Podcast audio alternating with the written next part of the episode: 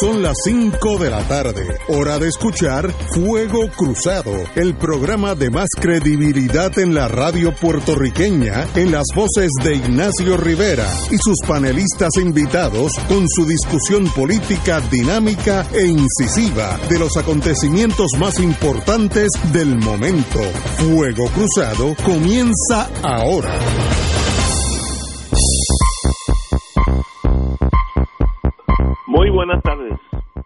Y amigas de Fuego Cruzado. Hoy es viernes, thank God it's Friday. El Atlántico está precioso, una claridad. Si fueran pilotos diríamos visibilidad ilimitada. Si yo tuviera ojos de águila, pudiera ver aquí, desde aquí, la isla de Bermuda, que queda como a dos mil millas al norte de San Juan. No creo que tenga esa vista todavía. Pero estamos aquí. Hoy es viernes y tenemos el privilegio de tener a la licenciada Wilma Reverón. Muy buenas tardes, Wilma. Buenas tardes, Ignacio. Yo desde mi balcón lo que veo es la bahía de San Juan y al otro lado en Cataño lo que hay es una un nubarrón negro encima. Eso puede ser políticamente hablando. y del otro lado del cuadrilátero, a mi hermano de muchos años, el licenciado Ortiz Daliot. Jay Ortiz, muy buenas tardes. Saludos, Ignacio, saludos, Wilma, y saludos a todas las radioescuchas que nos sintonizan en el día de hoy. Bueno, pues, señores, de paso, déjame darle un... Desde la... Estoy viendo la Bahía de San Juan, hay un barco bien grande de furgones de la TOTE, T-O-T-E, allá en Cataño, de, eh, bajando furgones, y hay uno aquí más cercano de la Crowley, que es también grande, eh, que está, digo, a, menos, podría caminar si, si fuera una línea recta de, aquí al barco. Así que los suministros siguen entrando a San Juan, no hay problema con los suministros, así que aquellos que riegan eh, la, la pandemia emocional de carestía, eso no es correcto. Todos los barcos llegan, todos los días llegan barcos y desembarcan. Ayer llegó uno por la mañana y por la tarde cuando terminé el programa ya se había ido. Así que esos muchachos trabajaron sólidos, 10 horas corridas sin descansar. Ese es el mundo de los trabajadores, lo que hace que Puerto Rico exista. Eh, bueno, vamos a... Hay una acusación seria de la Junta de Control Fiscal y le dice a la gobernadora, la señora Yaresco, que se enfoque en poner en manos del pueblo el dinero, los millones de dólares que ya están disponibles antes de anunciar nuevos incentivos, los cuales no han sido aprobados por la Junta. Ahí hay dos cosas, dos cosas que analizar. Primero, que aparentemente, según dice Yaresco, y no, no tengo forma de dudar su palabra, hay unos millones de dólares largos, según ella dice, insinúa, que ya están disponibles la señora gobernadora y a la misma vez los incentivos que ayer en el plano político ella indicó que le iba a dar a cada puertorriqueño 500 dólares, eso no ha sido aprobado por la Junta. Y yo diría que Yaresco tiene razón. Si, si usted ya tiene dinero disponible, póngalo a rodar porque es mega necesario en manos de muchos puertorriqueños que tienen problemas para ir al supermercado y comprar lo mínimo para existir. Yo sé que el político vive en una galaxia aparte y no piensa así, pero si usted conoce un poquito de la vida, muchos puertorriqueños están pasándola bien, bien mal. Y me dolió mucho eh, que la señora Yaresco dice, pero es que usted tiene millones de dólares que puede distribuir ahora mismo. ¿De qué está hablando? Me, me afectó emocionalmente. Wilma, buenas tardes. Pues mira, estaba buscando aquí de dónde sacaste la noticia, pero no la encuentro. Eh, pero de todas maneras, ya desde hace bastante tiempo eh, había habido esos señalamientos con relación a fondos de educación, con relación a fondos eh, del CDBGR, eh, eh, del Departamento de Vivienda y no me extrañaría que de la misma manera pues haya otros fondos que no sabemos si están destinados para para usos particulares que se podrían utilizar eh, para ir eh, ayudando a todas las familias puertorriqueñas que tanta necesidad tiene. Ahora mismo eh, el, el incentivo este de los 500 dólares tengo entendido que, que se había agotado y estaban buscando más fondos para seguir dando ese incentivo, que eso en Puerto Rico pues eh, le puede resolver tal vez una renta a, a una familia que vive en en, en unas viviendas muy humildes, eh, pero en realidad es, es una gota de agua en un océano de necesidades. Eh, pero, por supuesto, peor es no recibir nada. Eh, y eh, definitivamente hay un problema de deficiencia en la administración del gobierno y sobre todo en lo que tiene que ver con desembolsos del fondo. Eh, es verdaderamente ofensivo que mientras hay eh, dinero, según identifica la Junta, eh, que ya está asignado para atender necesidades, eh, que no se le esté, eh, que eso no le esté llegando a las manos de los puertorriqueños, pero sin embargo aparecen 19 millones de dólares de un día para otro eh, para hacer negocios de los cuales ya vamos por la quinta versión de qué fue lo que pasó. Eh, y, y eso tiene que, que causar indignación es lo menos que puede causar en el pueblo.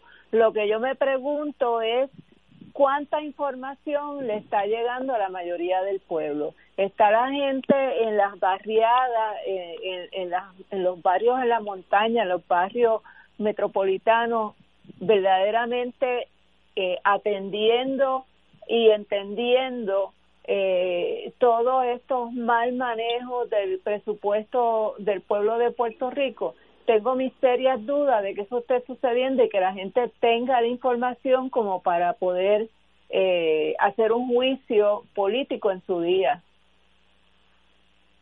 Totalmente de acuerdo, Wilma. Don Yello. Sí, eh, mira, la Yaresco se refería, Ignacio, a, a dos partidas. Una, cuando se declaró la emergencia por el coronavirus, inmediatamente eh, la Junta autorizó el uso de 160 millones de dólares para atender la emergencia. Posteriormente se desarrolló un plan, eh, una respuesta económica de unos 787 millones de dólares. Y lo que le dice la señora a la de los 160 millones que le dimos, solamente a 80 millones. No se sabe cómo va a utilizar de los 787 se aprobaron por la legislativa que incluía los bonos a, los, a todos los profesionales de la salud.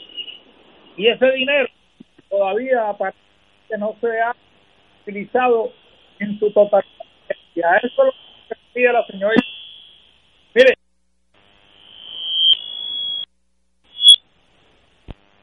Yello, eh, te perdiste, estabas entrando mal. Llama de nuevo para conectarte. Está el sonido malísimo. Creo, creo que sabotaje. Ya yo tiene muchos enemigos. bueno, continuamos, amigos. Eh, ya llegó pronto. Pero él dijo unos números. Dijo que ahí en la Junta. Hello. Estoy aquí de nuevo. Continúa. Quería, quería el sabotaje de la izquierda popular. Le decía a la señora Yaresco, a la, a la, gobernadora, mire, utilice el dinero que ya le hemos asignado y se ha aprobado Exacto. antes de estar ofreciendo nuevos incentivos como los 500 dólares que ofreció ayer. Y eso, a eso era que se dirigía la señora Yaresco, en que no ha habido ni, ni eficiencia ni agilidad en la utilización de los fondos. ¿Cómo es posible que en esta necesidad de dinero para comprar comida, el gobierno de Puerto Rico tenga dinero ya aprobado que puede distribuir esta tarde y no lo ha hecho, según Yaresco. Eso para mí raya en lo incomprensible porque hasta políticamente le hace daño a ella, a la gobernadora. No, no entiendo cuál es, o, o es ineficacia eh, ineficiencia o tumbología. O sea, no entiendo. Eh, son cosas que no son analizables. Y ahora políticamente ofreció 500 dólares a cada contribuyente, etcétera, etcétera, lo cual no es nada malo con eso. Lo único que la Junta dice, yo no sé de qué usted está hablando, yo, usted no me ha pedido a mí nada, pero usted tiene unos 170 millones o 787 millones ya disponibles. No entiendo, de verdad, no veo dónde está la razón de ser de esa acción de no poner ese dinero a correr. No entiendo.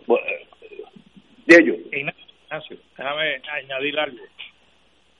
Quería añadir que a mí me trae una gran preocupación de que los 1.200 dólares que aprobó el Congreso, los cuales se le hacen disponibles a todos los puertorriqueños, siendo obviamente unas guías de ingresos, pero que en Puerto Rico yo diría que casi todos cualificamos para los 1.200 dólares.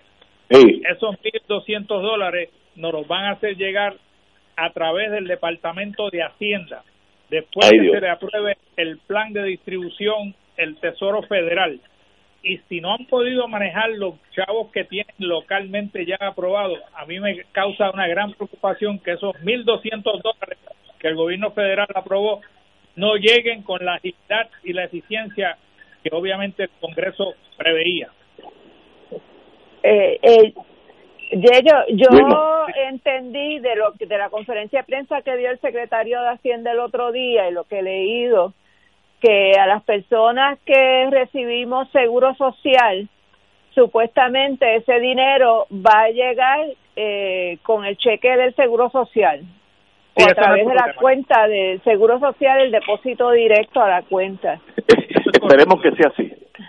Eh, así que no sé si, si eso aplicaría para las personas que, que tenemos el seguro social eh, y, y si será para las otras personas que no están recibiendo el seguro social, las que entonces tendrían que esperar a que Hacienda haga la distribución. En verdad no tengo la contestación, pero eso es lo que he entendido de la información que se ha dado hasta el presente.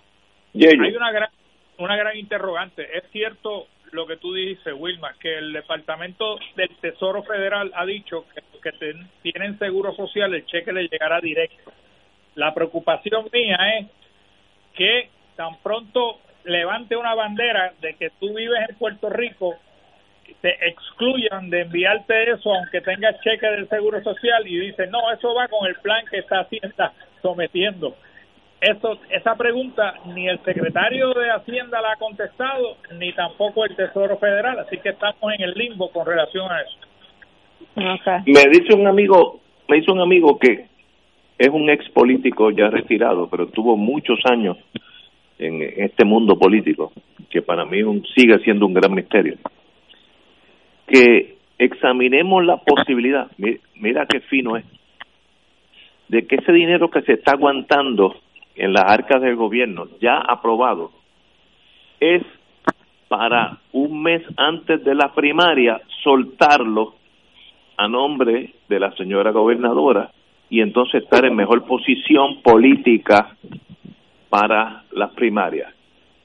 Pues para mí eso eh, es tan repugnante que no no sé ni cómo analizarlo porque me emociono.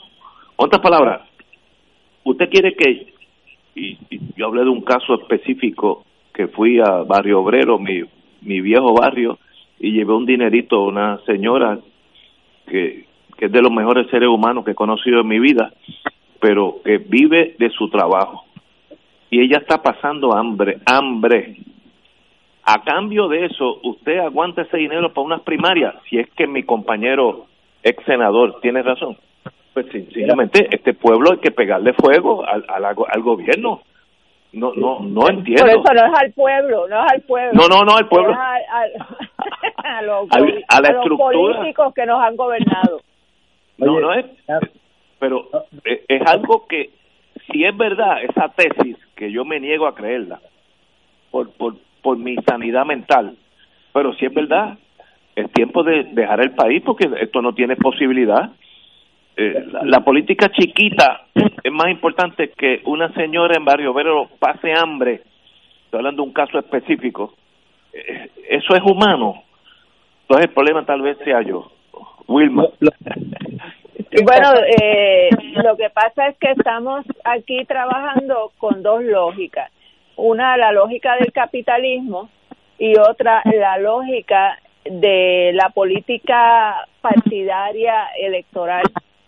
Eh, por un lado, este, las personas que no tienen suficiente información, pues pueden pensar que ese dinero es una dádiva, cuando en realidad, eh, si buscáramos la data de cuánto pagan los puertorriqueños al seguro social, cuánto aportan, igual que al desempleo eh, federal, eh, veríamos que durante los últimos 10 años, pues ha habido unas aportaciones significativas a las cuales eh, esos 1.200, esos 600 eh, que pueda estar dando el gobierno de Estados Unidos es una cantidad mínima comparado con las aportaciones que hemos hecho.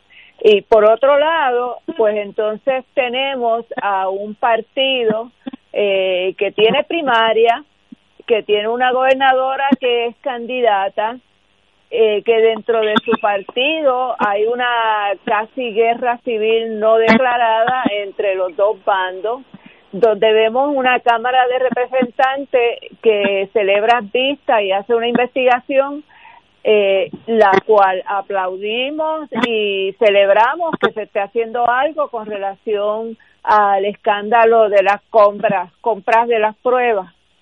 Pero tampoco se nos han caído los dientes de, de leche y sabemos que si hubiera sido al revés, si la persona envuelta en el escándalo hubiera sido Pierluisi, Johnny Méndez no hubiera tocado esa investigación ni con un pétalo de rosa. Entonces, pues, la dentro de esa dinámica, pues, no es eh, totalmente irracional pensar que la gobernadora dentro de ese mundo corrupto, insensible, y que no tiene ningún sentido de solidaridad humana pueda atreverse a hacer esos cálculos fríos y esa manipulación para poder prevalecer en una, una primaria en junio. Pero es que, eh, bueno, te entiendo y tienes razón, pero a mí se me hace difícil pensar hasta dónde llega el interés partidista eleccionario que tú teniendo sobre 100 millones de dólares disponibles, te quedas con él para soltarlo si la tesis de mi ex compañero, eh, eh compañero, ex senador, es correcta, soltarlo unas semanas antes de la primaria. Pues sencillamente este gobierno este gobierno, no, estos señores que están en el gobierno, pues hay que removerlo y, y, mandarlo a la isla de Elba. Es que no, no, no hay otra, digo, por ser, por dejarlo vivo, ¿no? Porque los chinos tienen unos métodos mucho más rápidos y tal vez en, en estos casos sería lo más apropiado. Pero exilio en Elba, eh, señores, hay gente pasando hambre que, que no van a salir a la calle a asaltar gente porque son gente decente y trabajadores pero viven de su trabajo y su si su restaurancito quebró, eh, cerró, o si las casas donde usted va a dar servicio, pues no, no puede llegar porque no hay ni guaguas, etcétera, usted la está pasando bien mal.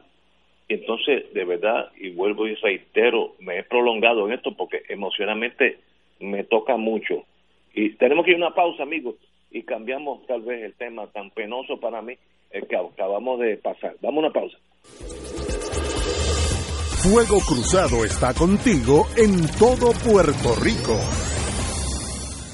Las enfermedades infecciosas como el coronavirus, la influenza y el micoplasma amenazan nuestra salud. Practica hábitos saludables en el hogar, la escuela, cuando viajas y en todos los lugares que frecuentas. Evite el contacto con personas enfermas. Cúbrete la nariz y la boca con un pañuelo desechable al toser o estornudar. Desinfecta objetos y superficies. Quédate en casa si estás enfermo. Lávate las manos frecuentemente con agua y jabón por al menos 20 segundos. Para información visita contagiahabitosaludables.com. Departamento de Salud.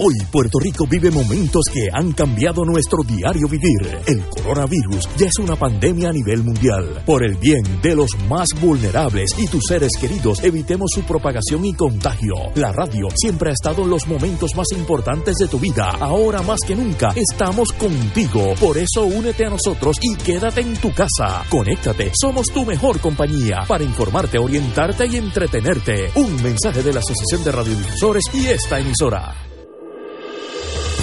Fuego Cruzado, el programa de más credibilidad en la radio puertorriqueña, es ahora la tribuna abierta de análisis noticioso, con diversas perspectivas que exploran el trasfondo de lo que acontece a diario y cómo nos afecta. Escucha Ignacio Rivera y sus panelistas invitados de lunes a viernes en Fuego Cruzado en transmisión diferida a las 10 de la noche por Oro 92.5 FM.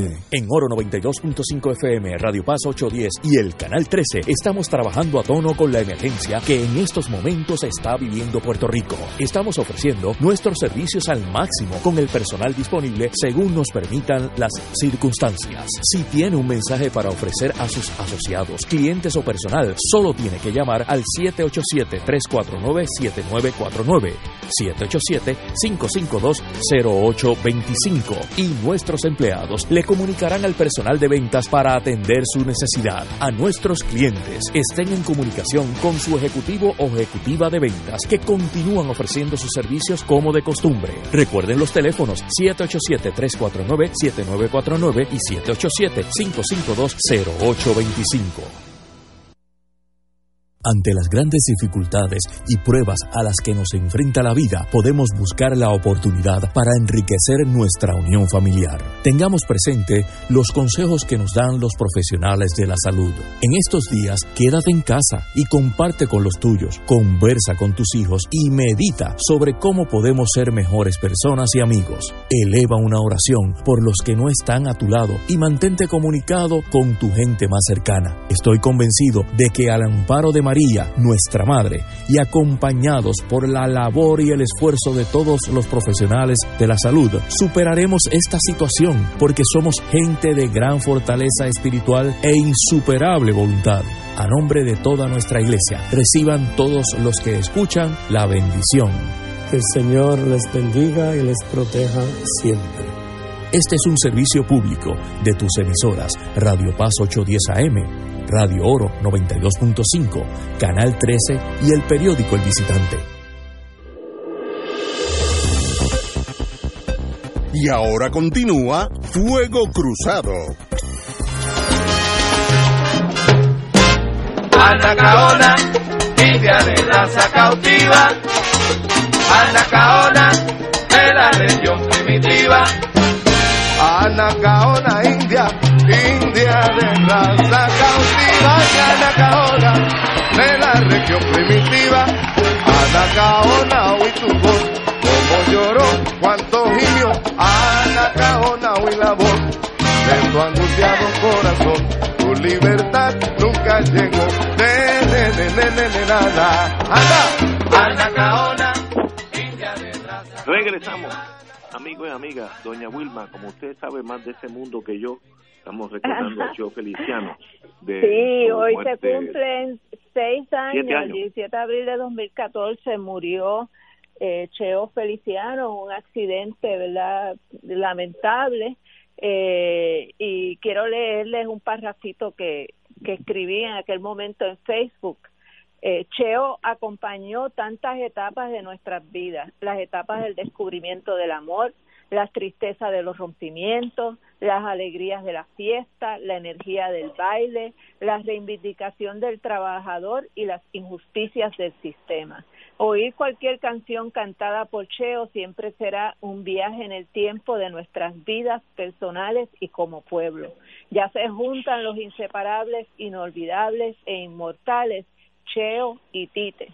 Y también ese mismo día, el 17 de abril de 2014, murió Gabriel García Márquez. Así que esta es una fecha donde se van gente de los que son inmortales. Eh, estamos totalmente de acuerdo con su señoría. Eh, yo no estaba aquí en esos tiempos de formación de un ser humano. Yo creo que tal vez sea uno de mis defectos, pero recuerdo esa, esa música con, con gran alegría. Allá en el Palladium, eh, en Las Vegas, eh, etcétera, etcétera. Bueno, eh, continuamos. Eh, yo creo que la última vez que estuvimos aquí nosotros el viernes, eh, la señora gobernadora estaba a la defensiva de las acciones en salud en torno a la compra de 38 millones y fue hizo un alegato bastante sólido, abogada que es, de tribunal, a favor de su cliente, que era el Departamento de Salud. Yo la critiqué con mi cinismo amistoso, diciendo, ese no es el trabajo suyo. Usted es presidenta de un país o gobernadora de un país en este caso, y usted está por encima de los chismes y las cositas. Como decía Charles de Gaulle, cuando él habla, habla Francia. Eso es tan bonito ver una persona que sabe su posición en la historia y por allá de más encima de su partido, más encima de su persona como general, que fue muy famoso. No, él representaba a Francia.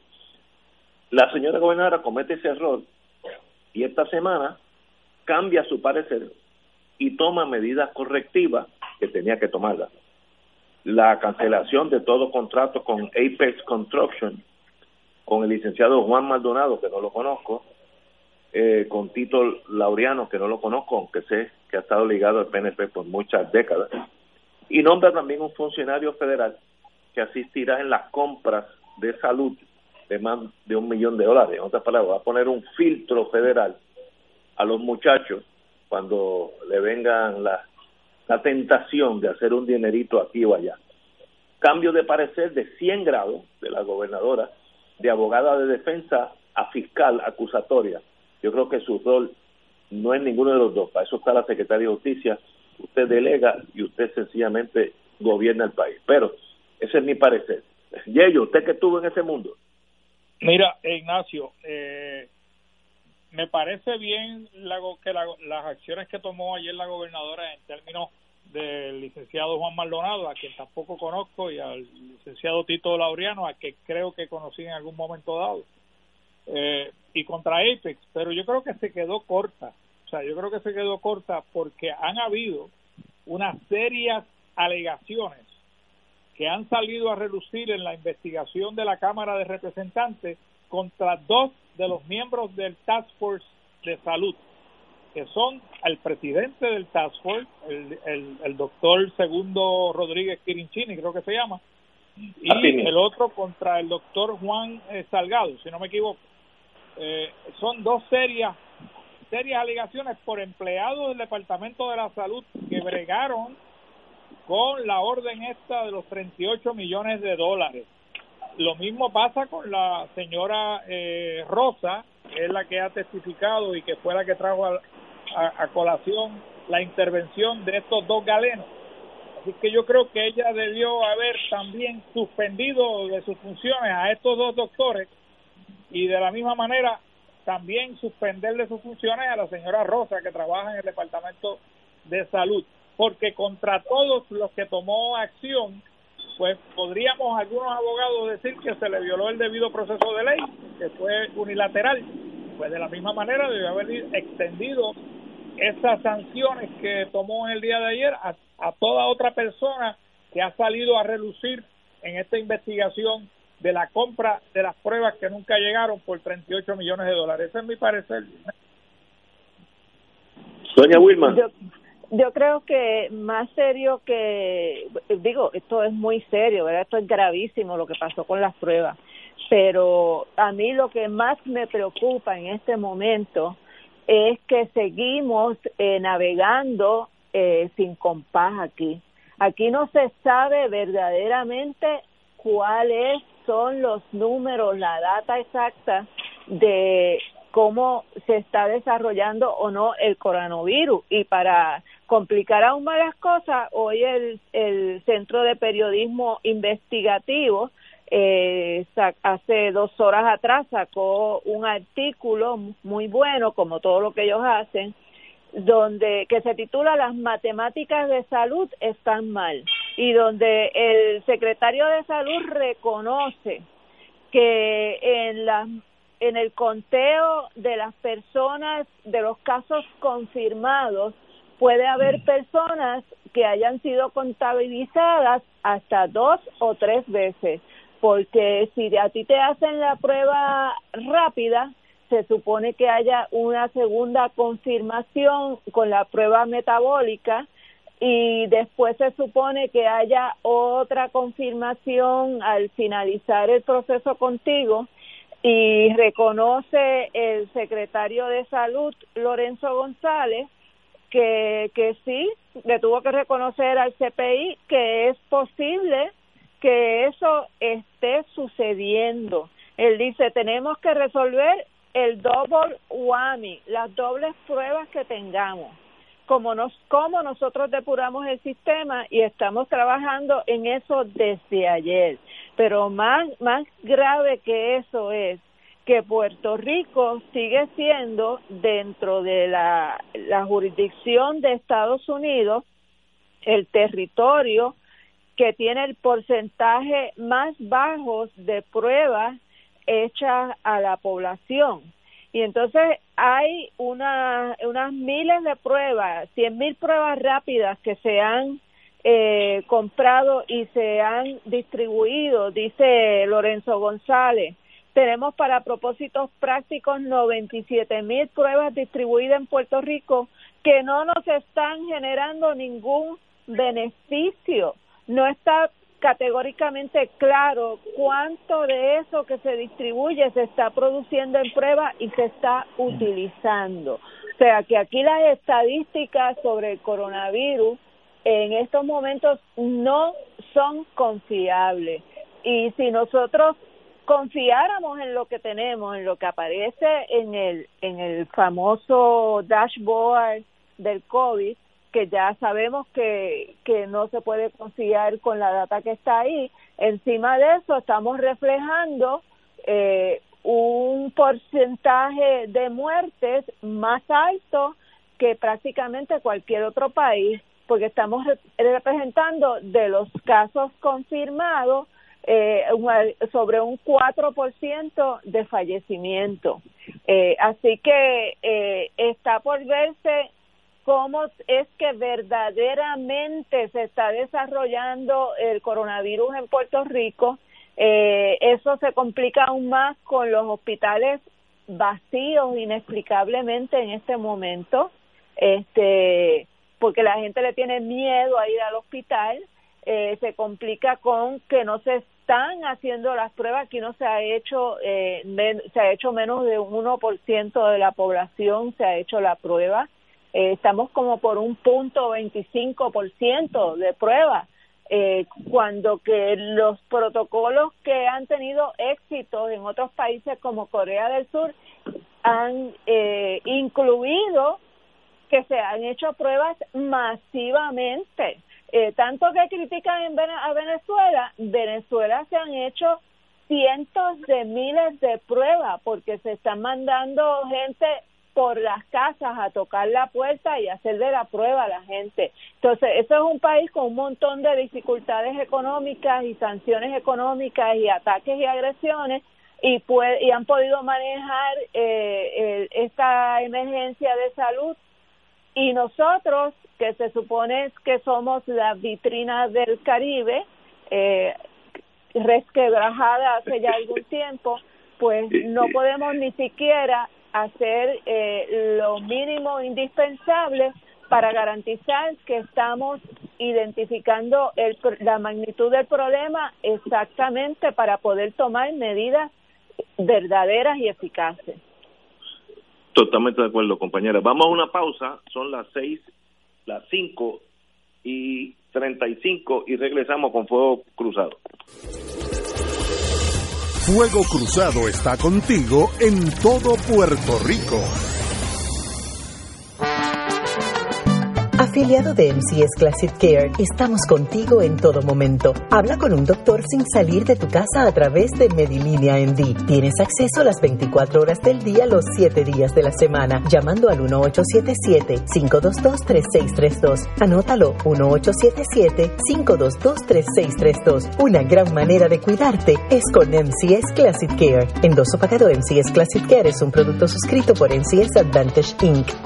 La pandemia que amenaza a la humanidad en estos días de incertidumbre ha puesto en peligro no solo la salud de las personas, sino que también la economía global y la subsistencia financiera de la familia y otras instituciones. Las emisoras católicas que antes de la crisis ya enfrentaban una situación precaria para poder funcionar, se ha mantenido en el aire sirviendo a la comunidad y a los fieles, brindándole aliento y promoviendo la fe y la esperanza. Ahora más que nunca, recabamos de tus oraciones y ayuda económica para mantener este ministerio. Envía tu aportación a través de la aplicación ATH móvil de la siguiente manera. Paso número uno, marca Pay a Business. 2. Busca Radio Paz 810. 3. Escribe la cantidad de donativo. Y 4. Marca enviar. Mil gracias y que Dios te colme de bendiciones por tu ayuda.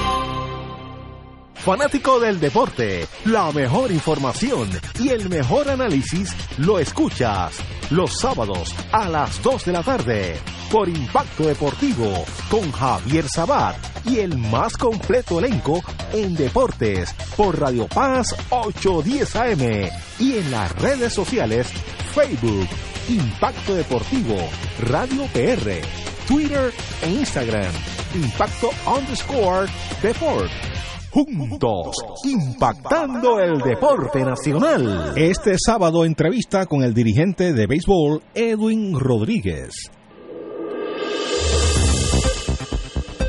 Y ahora continúa Fuego Cruzado. Regresamos, amigos y amigas de Fuego Cruzado. Eh, la señora gobernadora en el día de ayer indicó que ella no le da credibilidad a las vistas de la Comisión de Salud de la Cámara, porque es un espectáculo político, etcétera, etcétera. Y eso, pues, derecho tiene eh, a, a, quejarse o no darle credibilidad. Los que tenemos ya unas canas, aquí estamos hablando de Yello y yo. Eh, yo tengo mis canas también. No, pero no, usted, usted es la, la jovencita del grupo, usted. Eh, pero yo me acuerdo de Watergate, yo vivía en Washington con en ese tiempo. Me acuerdo que Richard Nixon decía que eso era un espectáculo de los demócratas, que no habían caso, que no le daba credibilidad. Eso es un montón de eh, political ambitious persons, etcétera. Entonces, me acuerdo de eso, yo lo viví en mi plena juventud. Terminó con el escándalo más grande en la historia de Estados Unidos, Richard Nixon renunciando, varios de sus ayudantes presos, me acuerdo Haldeman, Ehrlichman, todos esos montones de gente que salieron a la luz pública como, como malvados.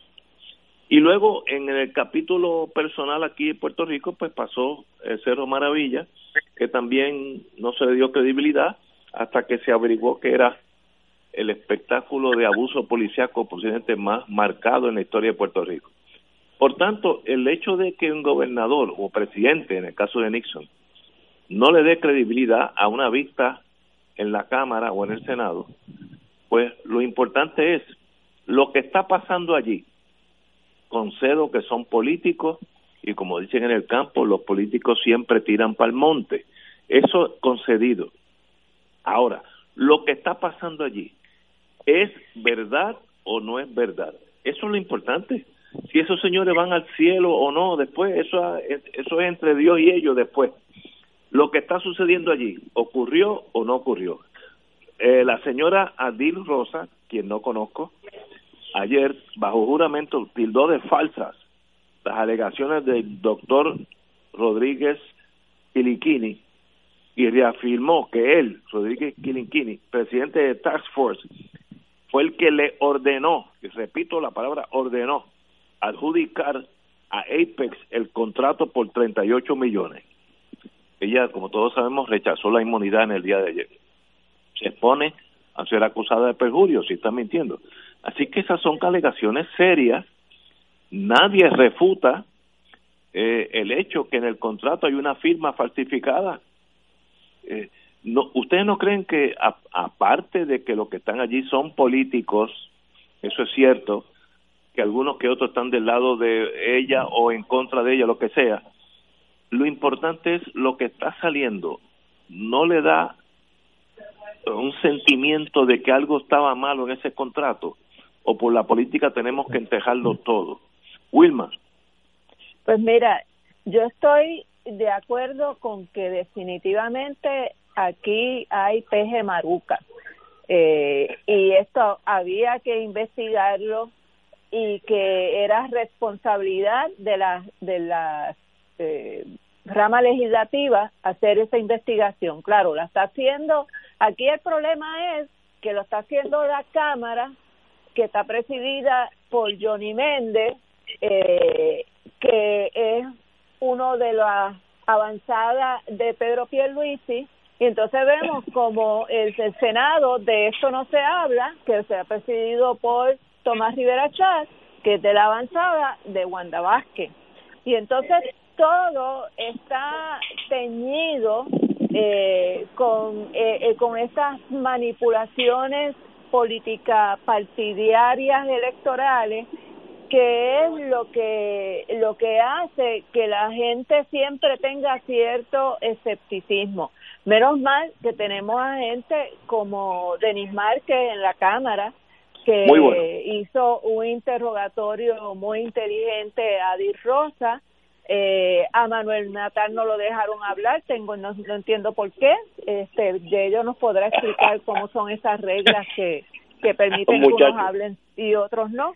Este, pero que hay que investigarlo, hay que investigarlo hasta las últimas circunstancias. Esto debería estar investigando la, la propia secretaria de Justicia, que parece que se la tragó la tierra desde que ha surgido el problema con las denuncias de su madre y que parece que no tiene eh, un sentido de dignidad lo suficientemente fuerte como para renunciar de un gobierno que ha barrido el piso con su madre. O sea, eso, eso no hay Dios que lo entienda. O sea, a mí me, me, me dicen algo así de mi madre y, y no yo no sé de lo que yo sería capaz este y, y esta mujer está ahí en justicia con la lengua en el estuche y no sabemos que ella está haciendo nada de nada porque es que de justicia no sale absolutamente ninguna investigación de nada eh, y eso es una catástrofe en estos momentos no deberíamos tener que estar trayendo a un o una norteamericana para velar las lechugas, porque los cabros de aquí se las comen, ¿verdad? Eh, y que es lo que está haciendo Wanda Vázquez, porque no tenemos aquí, eh, tenemos un departamento de justicia, tenemos un FEI, tenemos un contralor, tenemos una oficina de ética, cuatro instituciones que en estos momentos no no aparentemente no sirven ni hacen absolutamente nada para proteger los intereses del pueblo de Puerto Rico tenemos que ir a una pausa y regresamos con Yeyo Ortiz, que estoy seguro que tiene algo que decir sobre esto. Fuego Cruzado está contigo en todo Puerto Rico. Hoy Puerto Rico vive momentos que han cambiado nuestro diario vivir. El coronavirus ya es una pandemia a nivel mundial. Por el bien de los más vulnerables y tus seres queridos, evitemos su propagación y contagio. La radio siempre ha estado en los momentos más importantes de tu vida. Ahora más que nunca estamos contigo. Por eso únete a nosotros y quédate en tu casa. Conéctate, somos tu mejor compañía para informarte, orientarte y entretenerte. Un mensaje de la Asociación de Radiodifusores y esta emisora.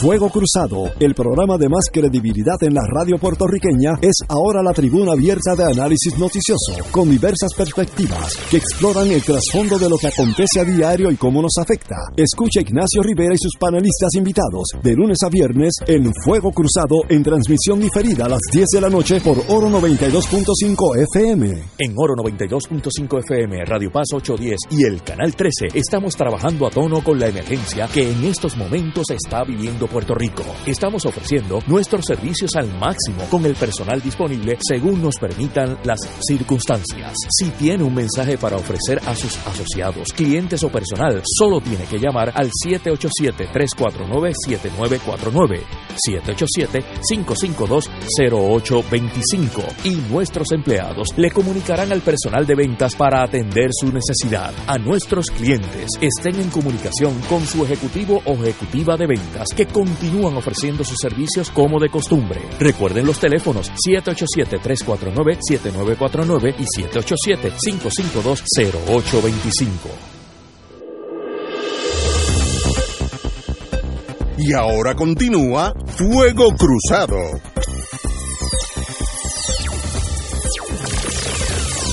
Regresamos, amigos y amigas, Fuego Cruzado. Eh, nos quedamos en que la señora gobernadora dice que no hay que ponerle credibilidad a las vistas en el Comité de Salud que se están celebrando en la Cámara. Eh, y sencillamente, pues, en el día de ayer, la señora Adil Rosa tildó de falsas las alegaciones del doctor Rodríguez Quiliquini, reafirmó que fue él, como presidente del Task Force, que le ordenó, palabra importante, adjudicar el contrato a Apex por 38 millones de dólares. Con o sin razón la gobernadora, credibilidad o no, ¿qué está pasando en la Cámara en torno a este contrato que yo diría el tumbe más grande en la historia de Puerto Rico? Yello. Bueno, el, el tumbe más grande en realidad yo creo que fue Whitefish, pero vamos, este es un tumbe grande también, son 38 millones de dólares y, y que atiende obviamente una crisis que estamos llevando a cabo. Pero fíjate, la pregunta que se debe hacer uno es si ella no le da credibilidad ninguna a la investigación que está haciendo la Cámara de Representantes, que yo sí le doy credibilidad porque allí obviamente están yendo a testificar personas en vivo y están diciendo cosas que quizás a ella no le gusta oír y escuchar. juramento.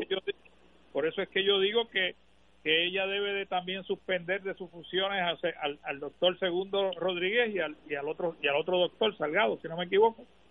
Y la pregunta que uno se tiene que hacer es por qué entonces ella, la gobernadora de Puerto Rico, no ordena una investigación de la rama ejecutiva, una eh, una investigación seria de, de, de, de, esa transacción, porque está siguiendo el mismo patrón de todas las posiciones en que ella ha ocupado y donde han habido instancias donde se ha requerido que haga investigaciones y no las hace.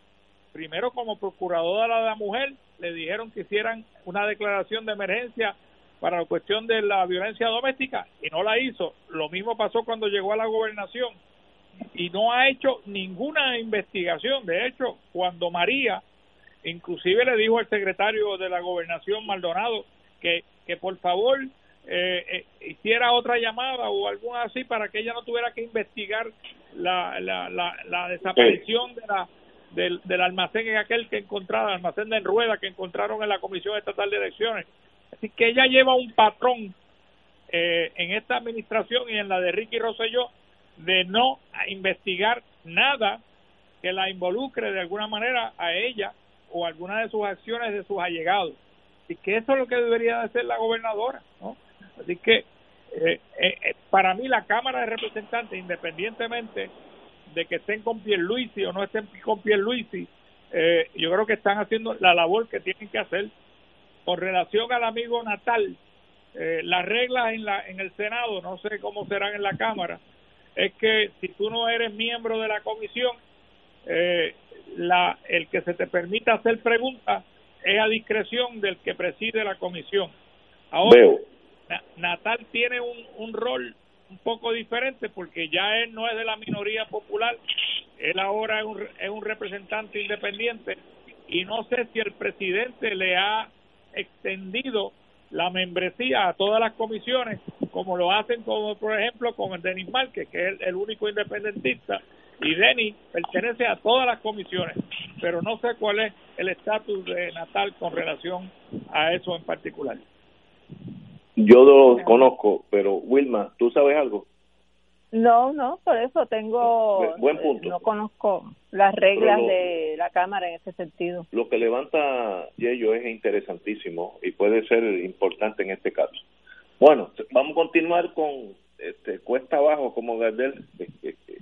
Desde el punto de vista positivo, la Junta de Control Fiscal dijo que todas las negociaciones de la deuda de Puerto Rico están paralizadas hasta que haya un panorama más claro del futuro económico del país. Así que parece que eso se ha puesto en hold por unos meses, si no años, lo cual nos conviene porque no hay que sacar dinero que no tenemos para pagar a unos bonistas eh, que compraron barato, compraron barato y quieren que se le pague caro, pero es una, una noticia en el sentido de la realidad económica de Puerto Rico.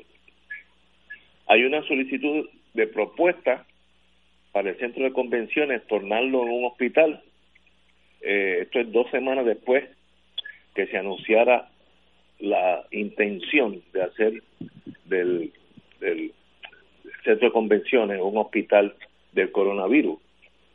Eso choca con el hecho que los hospitales están, vacíos. a medio pocillo, así que yo no sé por qué hacer un hospital de la nada del centro de convenciones si lo todos los hospitales han tenido que despedir enfermeras, médicos, etcétera, etcétera, porque no hay pacientes. Así que choco, hay una cosa con la otra. Tal vez ustedes tengan algo que decir, Wilma. Bueno, para mí esto es insólito. Eh, si ustedes oyeron a, Jaime Pla eh, los otros días que dio una conferencia, unas declaraciones sobre la situación de los hospitales que están teniendo que despedir gente porque las operaciones están en un 60, un 70% menos, como qué lógica hace que se vaya a invertir en montar en un sitio que no es un hospital, que habrá que hacer una inversión significativa para poder habilitarlo como hospital, cuando tú puedes, eh, el, el gobierno en estos momentos tiene los poderes bajo emergencia para decirle, mira Pavía o mira este eh, Metropolitano, el que sea, tú tienes la mitad del hospital vacío, pues mira, eso ahora va a estar bajo contratación del gobierno. Eh, y aquí, si esos mismos chavos que van a gastar en montar un hospital temporero en el centro de convenciones, inviértanlos en los hospitales que están operando, que están teniendo problemas y pueden entonces ayudar a que se retengan a esos trabajadores de la salud que muchos de ellos están emigrando a, ciudades como Nueva York y Nueva Jersey, que son los centros de infección, porque les van a pagar a 75 dólares la hora, pero se están jugando la vida eh, cada segundo. Eh, eh, eh es que verdaderamente es que no yo no sé si es que uno está alambrado de otra manera, pero yo no entiendo cómo la gobernadora eh, no se, puede, puede permitir ni siquiera que le sugieran eso, que a ella ni se le ocurra decir de la misma manera que ha sido rapidita para establecer eh, delitos y penas que no son parte de la función de la rama ejecutiva, pues mire, haga una nacionalización temporera del sistema de hospitales de Puerto Rico y les paga, no es que no es que los van a coger este eh, de gratis, les paga por su servicio y vamos a mantener esos trabajadores de la salud aquí en Puerto Rico, que es donde los necesitamos. Y ellos. Mira, Ignacio, eh, vamos, yo yo quería comentar sobre una noticia positiva eh, en términos de cómo atender el coronavirus. Eh, hace, en el día de hoy, eh, entrevistaron al doctor Galo. El doctor Galo eh, lleva es un señor que lleva bregando con estos asuntos virales por muchos años. Fue uno de los primeros que investigó o identificó el virus del HIV en aquella época y, y él estaba hablando en televisión hoy en una de las cadenas de Estados Unidos donde eh, estaba señalando que ellos están a punto de lograr una aprobación del FDA para usar, reposicionar una, una vacuna que se usó para el polio, la oral, una pildorita que se usaba para el polio. Y él dice eh, que las investigaciones que han llevado a cabo es que esta, esta, eh, esta vacuna del polio es segura, es eficiente y podría protegerte alrededor de unos dos meses hasta que se vaya desarrollando alguna otra medicina que pueda contrarrestar el coronavirus. Eso es un buen desarrollo, porque bueno. primero dijo el doctor Galo que es una, es una vacuna barata y es fácil de producir y fácil de distribuir alrededor del mundo. Eso es una noticia positiva. La otra es que en un grupo selecto de unas 125 personas se hizo un, un estudio rápido con la droga esta antiviral que se llama Rendecivir y aparentemente en los pacientes con síntomas severos ha tenido éxito. Así que son dos maneras de atacar este coronavirus que son positivos. Lo otro que ocurrió en el día de hoy, o iba a ocurrir en el día de hoy, era que en el Hospital Municipal de San Juan se iba a utilizar por primera vez el plasma que le, que le, que le sacaron a una joven que se recuperó del coronavirus y lo iban a utilizar en un paciente que estaba entubado. Mañana o pasado mañana sabremos el resultado. Eso podría ser otra buena noticia porque tú, como tú sabes, el que tiene el coronavirus y lo y se ha recuperado quiere decir que los anticuerpos que desarrolla que desarrolló podrían ser de utilidad en otro ser humano. Eso está por verse pero eso son tres noticias positivas cómo atacar esta este enemigo que tenemos que no vemos y que ha sido muy dañino para para Puerto Rico y para todo el mundo. Yo estoy seguro aquellos que tenemos ya cierta edad yo viví cuando el doctor Salk S-A-L-K, un día dijo, todos los veranos, cuando uno era pequeño, venía la, eh, en Estados Unidos mayormente, el polio atacaba a los niños, era una, una epidemia terrible. Y un día este señor dijo, tengo la cura y se acabó el polio. Y eso se tornó una prioridad tan alta en los Estados Unidos que en los juegos de fútbol yo fui a un juego a ver mis Redskins y allí me, me pusieron unas gotitas en la, en la lengua a todos los que querían y era la, la vacuna, ¿no? La, la cura del polio. Eso consumió miles de miles de vidas, empezando por el presidente Roosevelt, que fue víctima del polio, y un día desapareció. En corto tiempo, la tecnología tendrá la cura a, a esta terrible enfermedad. Habrán muerto cientos de miles, pero ese es el, el costo de existir. Pero yo sé que yo leo las noticias de Israel todos los días. Israel también tiene una, ya está probando posibles vacunas. Así que, just a matter of time. Una vez que pase este marullo de adversidad, triunfaremos. De eso yo no tengo la menor duda. Tenemos que ir a una pausa, son las seis de la tarde y regresamos con Fuego Cruzado. Fuego Cruzado está contigo en todo Puerto Rico.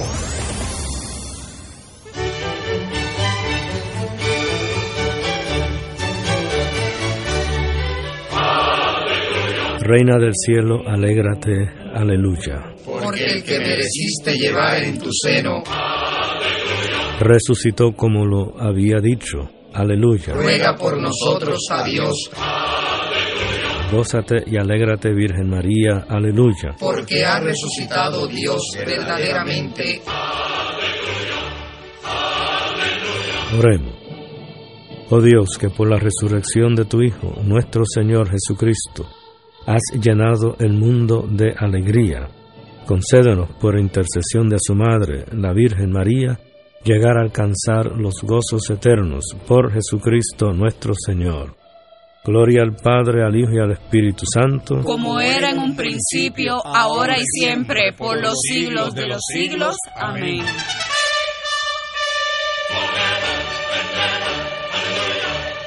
Ser rotario es dar de sí, con amplitud, sin anhelo de recompensa del cielo, antes de pensar en sí. Mensaje del Club Rotario de Río Piedras. La pandemia que amenaza a la humanidad en estos días de incertidumbre ha puesto en peligro no solo la salud de las personas, sino que también la economía global y la subsistencia financiera de la familia y otras instituciones. Las emisoras católicas que antes de la crisis ya enfrentaban una situación precaria para poder funcionar, se ha mantenido en el aire sirviendo a la comunidad y a los fieles, brindándole aliento y promoviendo la fe y la esperanza. Ahora más que nunca, recabamos de tus oraciones y ayuda económica para mantener este ministerio. Envía tu aportación a través de la aplicación ATH móvil de la siguiente manera. Paso número 1. Marca Pay a Business. 2. Busca Radio Paz 810. 3. Escribe la cantidad de donativo. Y 4. Marca enviar. Mil gracias y que Dios te colme de bendiciones por tu ayuda.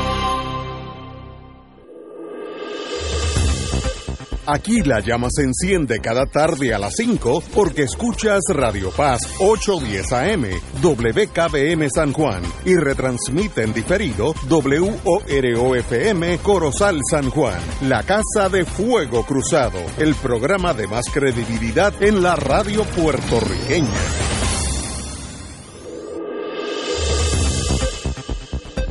Y ahora continúa Fuego Cruzado. Regresamos, amigos. Bueno, vamos a Estados Unidos. Eh, el mundo de Trump. Este anunciado, el señor presidente ha anunciado una restauración gradual del comercio y los servicios. Él desea que se relajen los requerimientos de distancia y despejar restricciones en zonas de baja incidencia. Eh, otra palabra, él está empujando a regresar a la normalidad económica, estoy hablando. Eh, ya pues tuvo asesores que dijeron que los gobernadores son los que tomarán sus propias decisiones. Eso es lo que él aconseja, pero los gobernadores serán los que tomarán estado por estado cómo se va a ir regresando a la normalidad.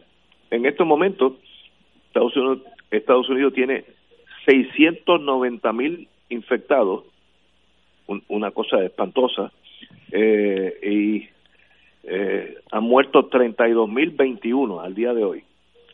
Eh, 34, dijo, 34, 6. 34, imagínate. 34 mil Eh, sencillamente, Texas ha anunciado ya, los tejanos son diferentes, que ellos va a ser el primer estado empezar a regresar a la normalidad.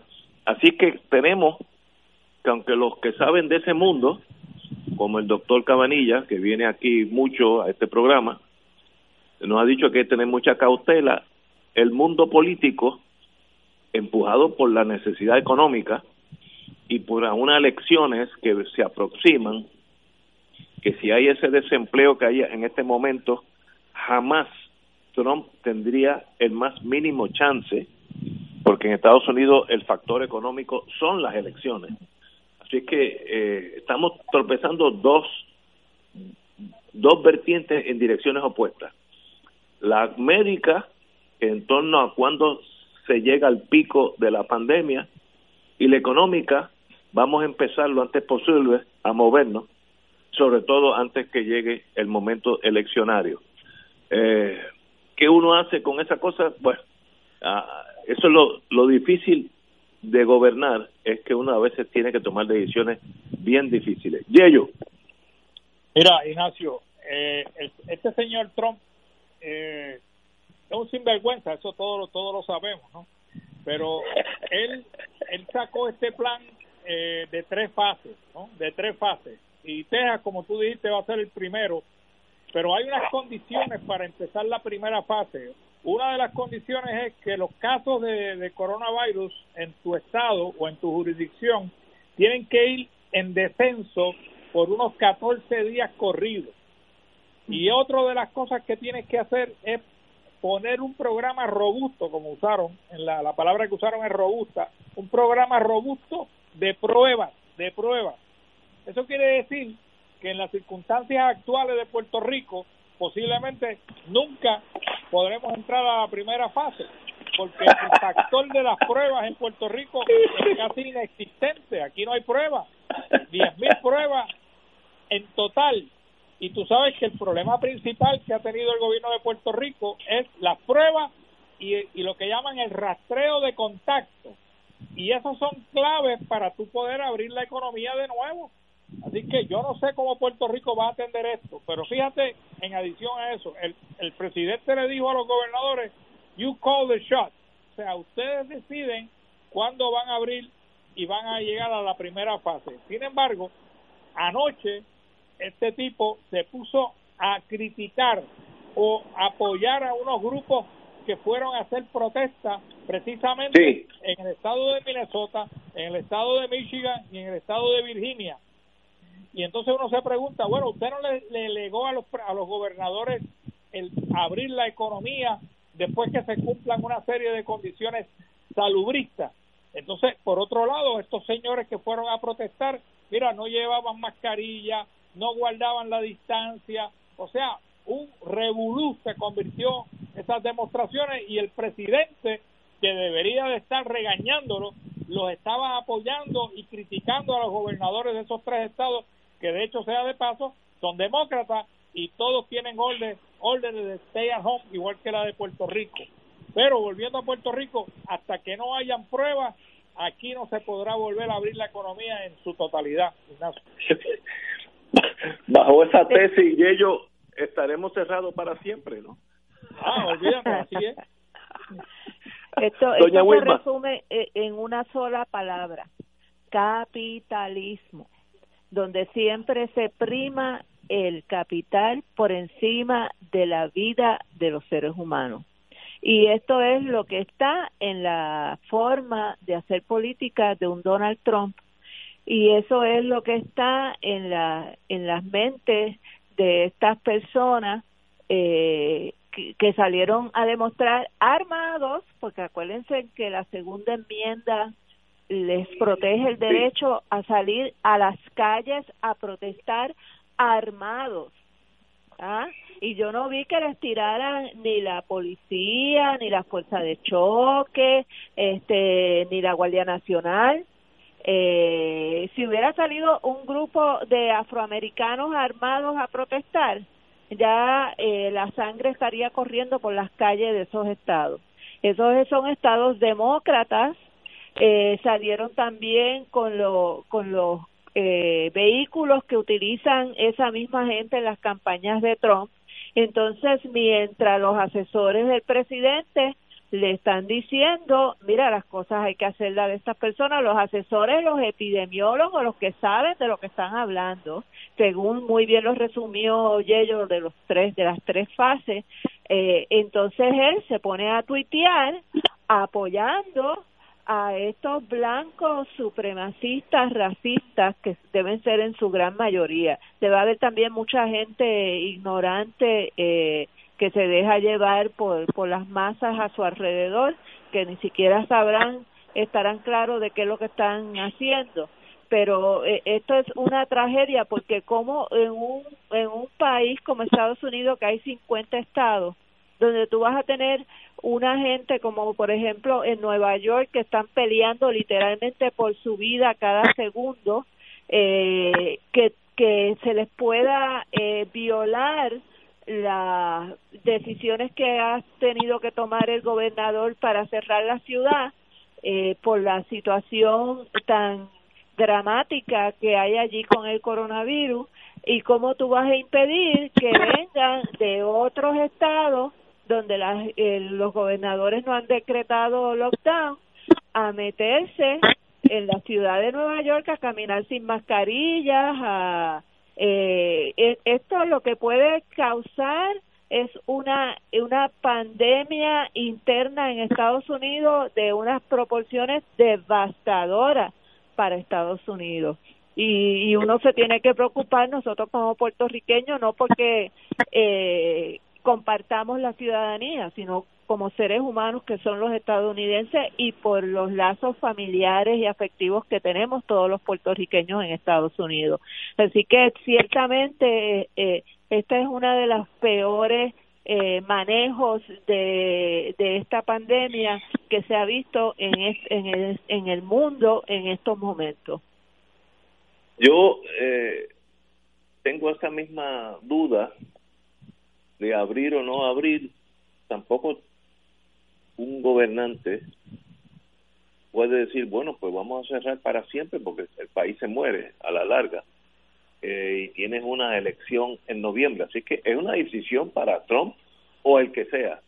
Bien difícil por, porque el que, como decía Napoleón, los ejércitos caminan sobre sus barrigas. Si la economía Oye, está hoy tú mala, estás napoleónico, primero con la isla de Elba. estás leyéndote una biografía de Napoleón. pero pero si la economía sigue como va el Partido Republicano no tiene posibilidad ninguna conociendo los Estados Unidos yo voté allí tres o cuatro veces en mi vida y la economía es el factor así que él tiene que inventársela aunque sea de embuste los políticos esto es irrelevante la verdad es, es secundaria Ah, también tiene para eh, darle su endoso el hecho que en Europa varios países ya empezaron a relajar la- las medidas. Eh, creo que Holanda ya abre las escuelas primarias, que requiere una concentración de niños eh, en un salón de clase.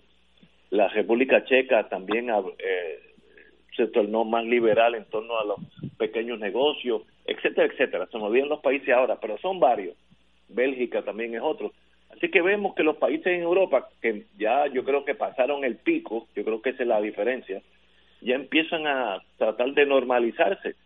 Eh, Estados Unidos no creo que está en el pico, está mucho más atrás, pero eso es, yo no soy el presidente, lo es el presidente Trump y tenemos que ver que él va a hacer todo lo posible porque la economía regrese a más o menos una normalidad para así pose- tener posibilidad alguna eleccionaria.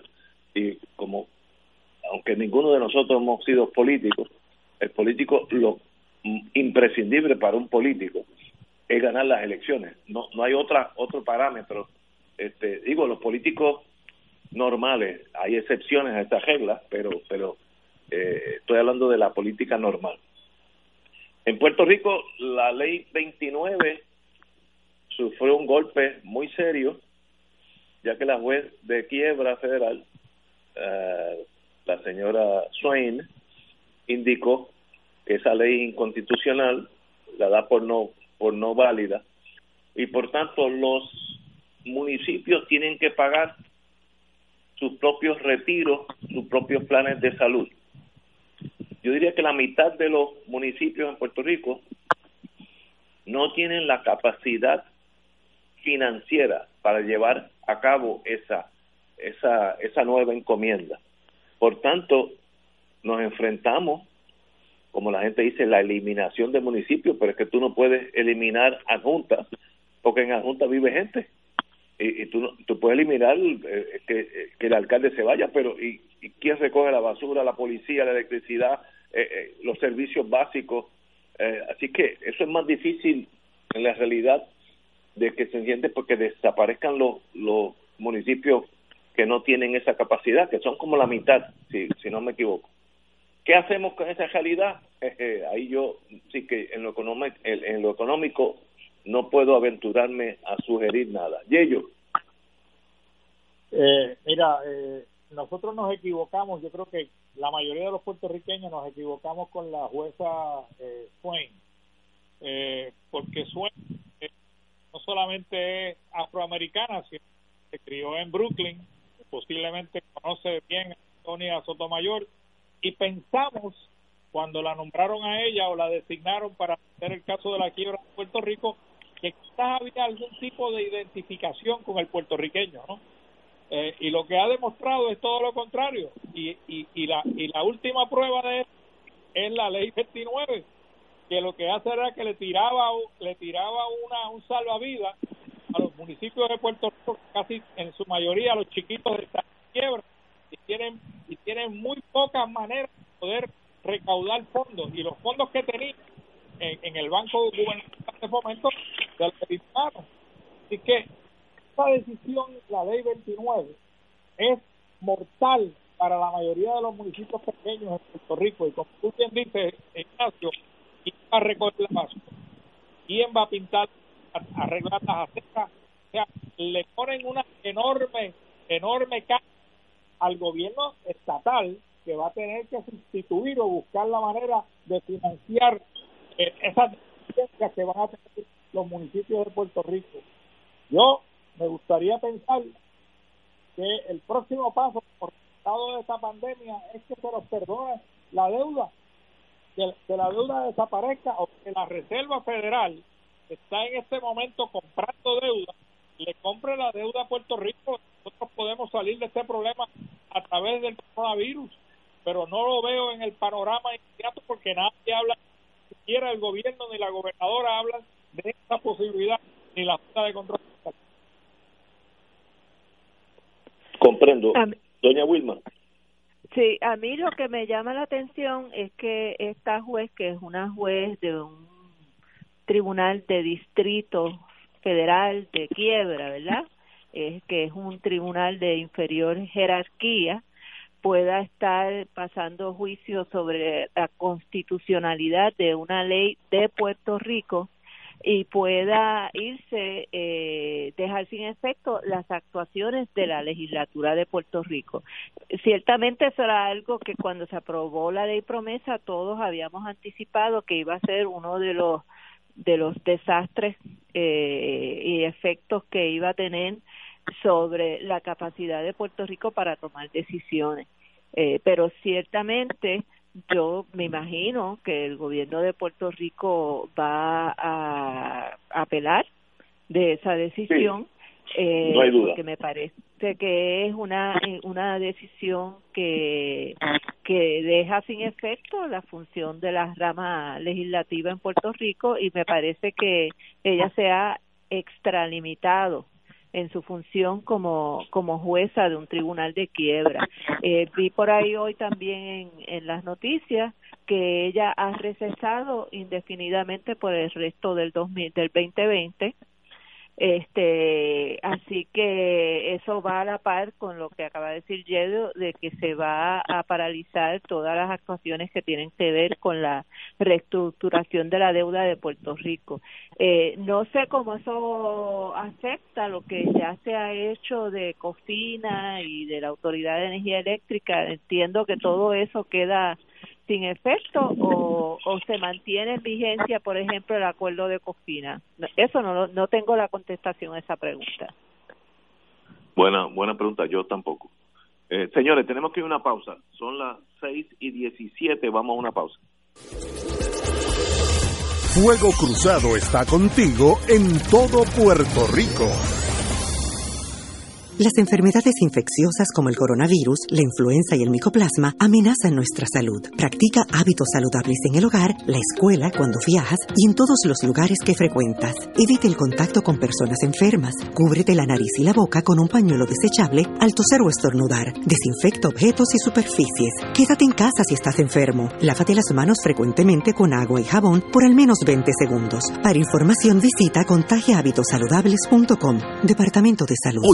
Rico vive momentos que han cambiado nuestro diario vivir. El coronavirus ya es una pandemia a nivel mundial. Por el bien de los más vulnerables y tus seres queridos, evitemos su propagación y contagio. La radio siempre ha estado en los momentos más importantes de tu vida. Ahora más que nunca estamos contigo. Por eso únete a nosotros y quédate en tu casa. Conéctate, somos tu mejor compañía para informarte, orientarte y entretenerte. Un mensaje de la Asociación de Radiodifusores y esta emisora. Escucha los sábados a las 5 de la tarde para servirte un programa del Colegio de Profesionales del Trabajo Social de Puerto Rico con los temas de interés a la comunidad. Recuerda, los sábados a las 5 de la tarde para servirte por Radio Paz 810. La pandemia que amenaza a la humanidad en estos días de incertidumbre ha puesto en peligro no solo la salud de las personas, sino que también la economía global y la subsistencia financiera de la familia y otras instituciones. Las emisoras católicas que antes de la crisis ya enfrentaban una situación precaria para poder funcionar, se ha mantenido en el aire sirviendo a la comunidad y a los fieles, brindándole aliento y promoviendo la fe y la esperanza. Ahora más que nunca, recabamos de tus oraciones y ayuda económica para mantener este ministerio. Envía tu aportación a través de la aplicación ATH Móvil de la siguiente manera. Paso número 1. Marca Pay a Business. 2. Busca Radio Paz 810. 3. Escribe la cantidad de donativo. Y 4. Marca enviar. Mil gracias y que Dios te colme de bendiciones por tu ayuda.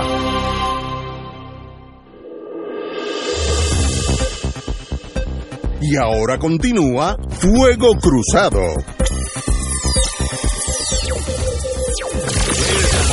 Amigos, amigas, regresamos, amigas, amigas, Fuego Cruzado. Hoy yo oí en la radio a la señora Carla Campos, que es la directora de turismo, conoce ese mundo, eh, habló muy sinceramente sobre lo incierto de la recuperación que puede tomar hasta varios años, lo cual yo creo que es la verdad. Así que bueno que tenemos a alguien que maneja la realidad.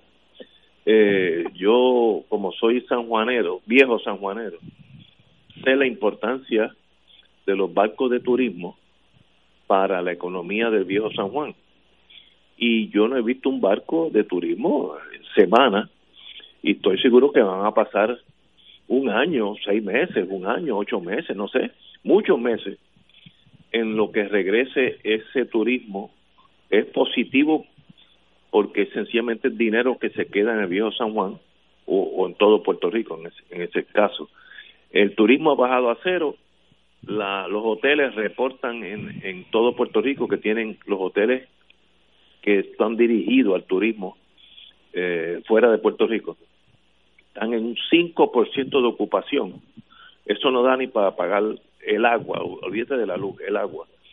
Así que tenemos una crisis severa en el turismo que yo creo que va a tomar dos, tres años en lo que empezamos a recuperarnos. Eh, si a mí ahora mismo me pagan, no, no me pagan, me dan eh, en el cual existen eh, Queen Elizabeth II un viaje entre Nueva York y Londres, como lo hace rutinariamente, pueden estar seguros que yo no voy a estar en ese barco, aunque sea gratis. Porque mira lo que le han pasado a varias personas que se han encontrado en barcos donde ha habido calamidades. Así que el negocio de turismo naviero eh, desaparece por dos o tres años. No sé si recuperemos lo que teníamos, que eran muchos miles de pasajeros eh, semanalmente. Pero hay que enfrentarse a eso, pero me gustó el análisis serio que hizo la señora Campos, porque no estuvo con la burundanga clásica de los de los políticos que vamos a mejorar y esto va a ser el centro de no digo las cosas como yo sé me estimo que van a pasar así que en eso la felicito. Wilma. Pues mira, yo creo que aquí nosotros tenemos que un poco cogernos un guille de pioneros que están llegando a explorar nuevas fronteras para, para explotarlas y conquistarlas, eh, pero hacer eso con nuestro país. Y tenemos que repensar el turismo en Puerto Rico. Yo recuerdo que en algún momento eh, José Caraballo Cueto, el economista, había señalado que el beneficio económico de los cruceros en Puerto Rico no era significativo dentro de todo el componente de la industria de turismo, porque los cruceros aquí llegan, la gente se baja, se toman una piña colada, a lo mejor alguno que otro come algo, pero ellos tienen todas sus tres comidas y duermen en el barco. Este, el turismo que aquí deja más dinero es el turista que viene a quedarse a los hoteles y que se va de excursión para el Yunque y para las playas de, de, Vieques, Culebra, para Cabo Rojo. Este, y entonces me parece que lo que deberíamos estar pensando como país es, eh, es reenfocar nuestra industria del turismo en el mundo eh, lo que está dejando mucho más lo que es más atractivo para la gente eh, no es el turismo tradicional de hotel casino, es el turismo de, de irse a explorar en, en, los en las en los campos, en las fincas, este, lo que llaman agroturismo, lo que llaman ecoturismo, como es el, el zipline que hay aquí en Utuado y en otros pueblos de la isla. Eh, y, y ese es un turismo que es más eh, sostenible a largo plazo, eh, ayuda a, a, a que se mantengan la naturaleza eh, de la manera más protegida posible eh, y es un turismo que deja dinero en, en unas áreas de, de Puerto Rico que usualmente no llegaban los turistas y, y me parece que por ahí es que deben ir los tiros en la en la industria turística para el futuro. ¿Y ellos? Bueno, siempre, siempre y cuando, yo estoy de acuerdo con, con Wilma, pero siempre y cuando se obviamente se, se adapten una serie de reglas que atiendan el problema del coronavirus, porque esto no se va a desaparecer en seis meses ni en un año, a menos que se desarrolle una vacuna y la vacuna tarda de 12 meses a 18 meses, según ha dicho el doctor Fauci, que es el, el experto en estos asuntos. Los otros remedios que hay son remedios temporeros, como la que dijimos hace un ratito atrás, la, la vacuna del, del oral del, del polio, eh, según el doctor Galo. Así que eh, el turismo es una de esas áreas donde eh, Puerto Rico va a sufrir por muchos años en restablecer eh, su posición dentro en el Caribe, pero pero no estamos solos. O sea, lo mismo le va a pasar a la República Dominicana y lo mismo le va a pasar a Cuba Sí, igualito. y a los demás países que compiten con nosotros. Así que en ese sentido, pues estamos más o menos en la misma posición. Lo que yo entiendo que debe de ser productivo para crear empleo, más allá del turismo, es tratar de buscar, de llenar esos vacíos que ha tenido Estados Unidos en esta pelea contra el coronavirus, como bien han señalado dos o tres congresistas, y es buscar de nuevo la manufactura eh, eh, de fármacos y cómo podemos aumentar esa producción para volver a crear empleos productivos para nuestra gente, porque se van a necesitar los empleos independientemente de que el turismo no se pueda recuperar en varios años y cualquier otra industria.